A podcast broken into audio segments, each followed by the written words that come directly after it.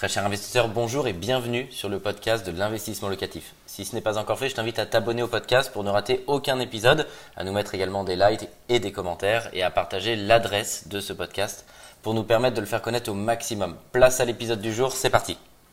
On vient de faire la démolition, de casser cette partie-là de mur et on va parler équipe parce que c'est primordial. Les artisans sont en bas, ils attendent que je finisse de tourner cette vidéo pour démarrer et j'ai fait la démolition de ce mur-là aussi pour comprendre la difficulté et tirer mon chapeau à toutes celles et ceux qui chaque jour font des travaux de rénovation parce que c'est difficile, c'est physique et c'est un vrai métier, ça mérite un véritable savoir-faire.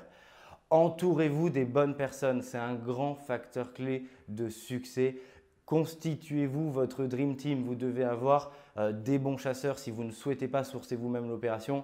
Vous devez avoir un bon notaire ou un bon courtier ou une bonne banque. Vous devez trouver des professionnels sur la partie travaux. Ayez un bon architecte. Ayez des personnes en charge du suivi euh, de votre projet. Entourez-vous d'un photographe pour venir flasher votre appartement parce que si je devais faire moi l'entièreté, non seulement je n'en ai pas la capacité de faire l'entièreté des travaux, et surtout c'est très physique, ça demande beaucoup de temps auquel je ne pourrais pas consacrer par exemple là où j'ai de la valeur ajoutée, c'est-à-dire me chercher et trouver de nouvelles opérations pour sans cesse développer mon patrimoine immobilier et bien entendu celui de mes clients. Constituez-vous votre Dream Team. Vous devez être entouré d'experts parce que l'expertise qu'ils vont vous procurer vont vous faire gagner beaucoup d'argent. Et je pense que pour se rendre compte de la difficulté qu'est chaque métier l'expertise que ça demande, eh ben vraiment faites le test pour toutes celles et ceux qui ne l'ont jamais fait.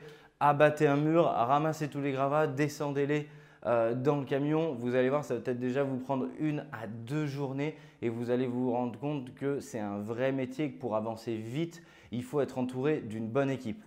Ce que les investisseurs débutants ne comprennent pas et oublient aussi trop souvent, c'est le fait que si vous faites des erreurs en immobilier, elles vont vous coûter de l'argent. Ce n'est pas comme si l'opération, tout va bien si c'est vous qui le faites et qui n'avez aucune connaissance. Le manque de connaissance vous coûte de l'argent. Et je crois qu'il faut bien en avoir conscience. Et j'invite vraiment toute la communauté, je vous remercie parce que vous êtes de plus en plus nombreux à mettre en commentaire les différentes erreurs qu'ils ont pu faire et combien ça leur a coûté d'argent pour que tout simplement les investisseurs débutants puissent profiter de votre expertise et de votre expérience et se rendre compte que le manque de connaissances vous coûte de l'argent. Je prends souvent cet exemple, qui est un exemple personnel. Quand j'ai fini ma première opération, qui était une division en trois appartements pour mon compte, j'ai pris moi-même des photos.